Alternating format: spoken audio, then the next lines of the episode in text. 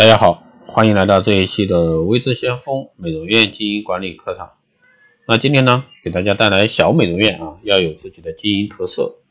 经营特色呢，就是要选择高品质的品牌，它是做生意，杜绝假货。小美容院应该以良好的口碑作为自己小店经营特色之一，而产品作为小店吸引顾客的渠道，也就显得尤为重要。那什么是高品质的品牌呢？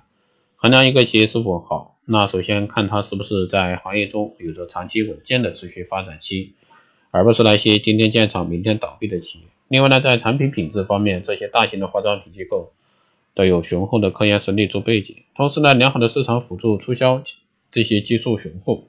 因此呢，选择这类型的产品呢，能够从代理商里得到良好的服务，免去很多后顾之忧。经营特色之二呢，就是装修。虽然说小美容院，但是门面还是要做足。装修以及整体协调布置上呢，不可以像，不可能像大美容院用大空间、大装饰来烘托气势，而应该以小巧、温馨、皮质为旋律，这样呢，才能合理心情，为顾客营造一个可以轻松、放松身心的环境。因为店小，所以说在装修质量上呢，更是要严格把关。最好呢是亲自参与，以免呢装修公司的粗制滥造。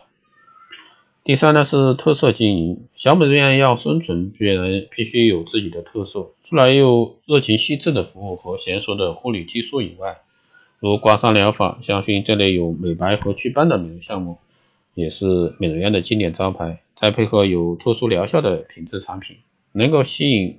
很多回头客人，同时呢，还应加入一些时下流行的美容项目，从美甲、减肥到嫁接睫毛，可以满足顾客的多层次需求。小的美容院开在住宅区里呢，平日里除了一般护肤美容项目以外呢，还对那些特别的这个顾客啊赠送护甲服务、产品小样或者说其他礼品。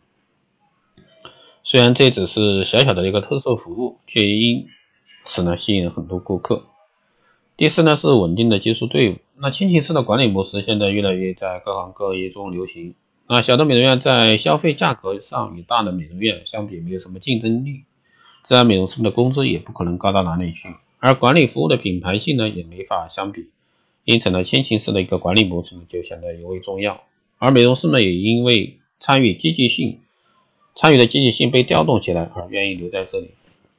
这就是小的美容院啊特色的一个经营。好的，以上就是这一期节目内容，谢谢大家收听。如果说大家对光电医美美容院经营管理这方面课程感兴趣，可以关注微知先锋幺六八群，这个群呢是付费群啊，感兴趣的大家都可以关注啊，也可以同时报名光电医美课程、美容院经营管理、私人定制服务以及光电中心加盟。好的，这期节目就是这样，我们下期再见。